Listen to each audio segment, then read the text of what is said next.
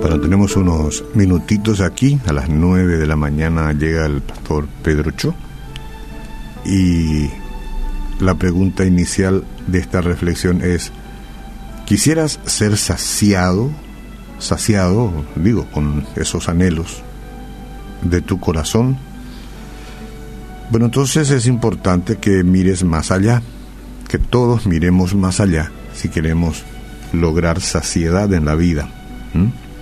Dice el Proverbio 11:25, el alma generosa será prosperada y el que saciare, él también será saciado. Esta es la clave, el que saciare.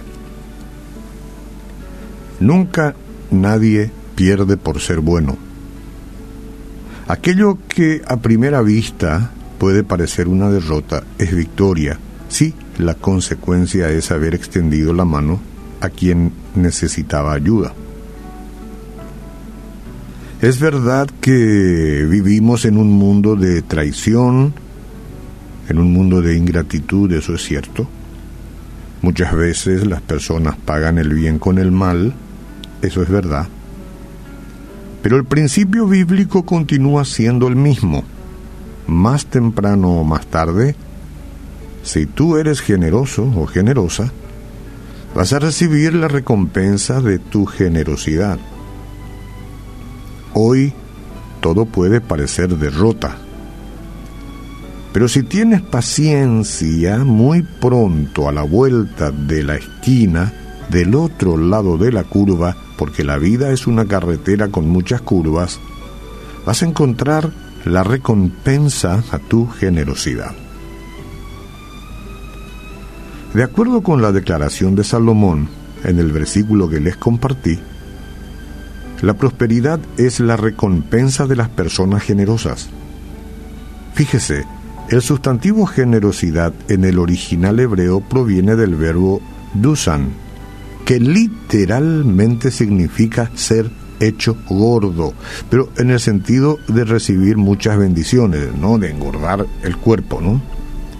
en el sentido de recibir riquezas, salud y dinero, en ese sentido. Y aunque todos esos beneficios son realidad en la vida de la persona generosa, la mayor bendición se menciona en la segunda parte, eh, parte del versículo. Dice, el que saciare o la que saciare, él también será saciado.